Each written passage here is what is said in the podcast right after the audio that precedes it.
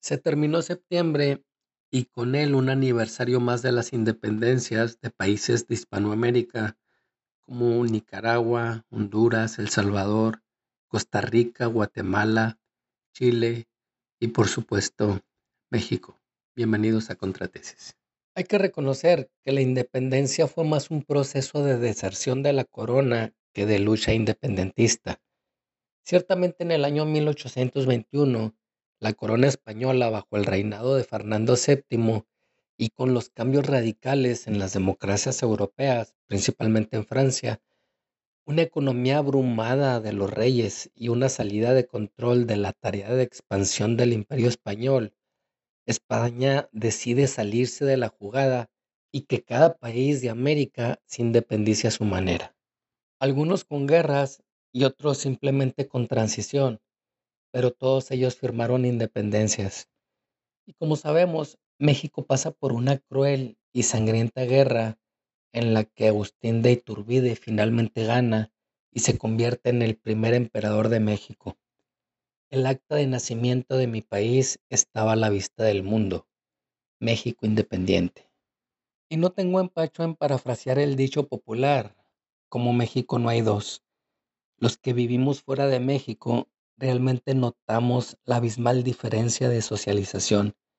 Y cuando estás fuera de tu país siempre buscas las deliciosas charlas de los mexicanos, de los tópicos de pueblo, mitos y leyendas. De verdad, no alcanzaría una biblioteca para escribir todo lo que podemos platicar. Es como estar en casa cuando escuchas esos diálogos, algunos sorprendentes y otros, no pocos, trágicos, pero también la tragedia está en el léxico del mexicano. Y sí, también nos reímos de ello. Les quiero platicar la sabrosa charla que he tenido con una joven señora de nombre Jimena, que para proteger su identidad no le llamaré Jimena, le llamaré María. Resulta que María nació y vivía en un pueblo llamado Barra de Teconoapan, en el estado de Guerrero. Y justo allí, como en casi todos los pueblos, existe un campo de fútbol mejor dicho, una cancha, como le llamamos nosotros, a un terreno sin pasto, sin gradas, sin reglas, sin luz, solo dos porterías y casi siempre de madera y siempre una más chueca que la otra. Aquel día, en Barra de Teconoapan, por alguna razón aparecieron cientos de paquetes de droga junto a la playa, seguramente de algún náufrago o aeronave que colapsó, pero eso no es lo trascendente sino que por alguna inocente razón de algún inocente pueblerino creyó que era cal, y como todo mexicano le sacó provecho este hallazgo. Su buena y deportista acción del día fue pintar las líneas de la cancha con este polvo encontrado. Seguramente que nadie hubiese notado nada hasta que en un partido de fútbol notaron que los cerdos que ahí pastaban, sí, a los cerdos no les interesa el partido y salen a pastar. Pues estos cerdos empezaron a enloquecer y correr como desquiciados de un lado a otro. Me cuenta Jimena, perdón, María, que después del descubrimiento todo cambió en Barra de Teconoapan. Algunos se apoderaron del resto de la cal, algunos comenzaron a negociarla y la codicia y salvajismo de otros comenzaron a robarla e incluso matar por ello. Y bueno, la historia pasó de graciosa a trágica y salvaje. Del mismo modo, María me platica de aquella práctica que se mantiene por usos y costumbres en Barra de Teconoapan, donde los médicos son un elemento secundario. Ahí primero se tiene que curar de su nahual.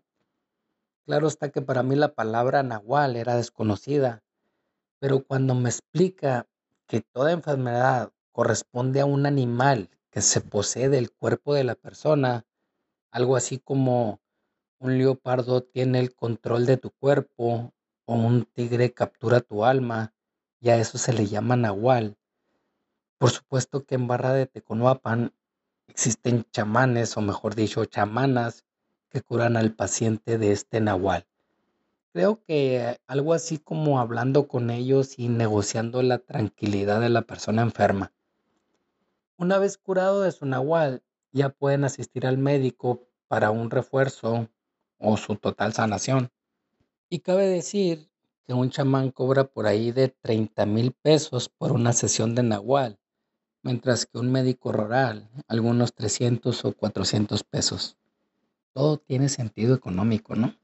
Aunque los mexicanos tenemos esa parte mítica, ese razonamiento apresurado, esa carencia analítica de lo que no nos conviene y el gran respeto a las creencias, sobre todo las transmitidas generacionalmente, pero también esa bipolaridad cívica que nos pone en los extremos de mucho respeto o de total carencia de respeto, combinado con esa graciosa cultura que la mayoría de las veces se tergiversa y mitifica, pero que nos hace únicos. Mientras tanto, yo seguiré escuchando con toda atención las historias de María y de todas las Marías que han cambiado de país para buscar otras alternativas de vida. Así me siento con un México dentro de mí. Ah, por cierto, esa tarde de partido de fútbol ganaron los locales con dos goles de la Marrana Mayor, uno de ellos de chilena. Gracias por escucharnos detrás de audios el profesionalismo y creatividad de Karen Ibarra. Yo soy Gabriel Castañón y los espero la siguiente semana. Invitamos a todos ustedes a compartir sus opiniones y sugerencias al correo electrónico unacontratesis.gmail.com. Y claro, gracias por escuchar.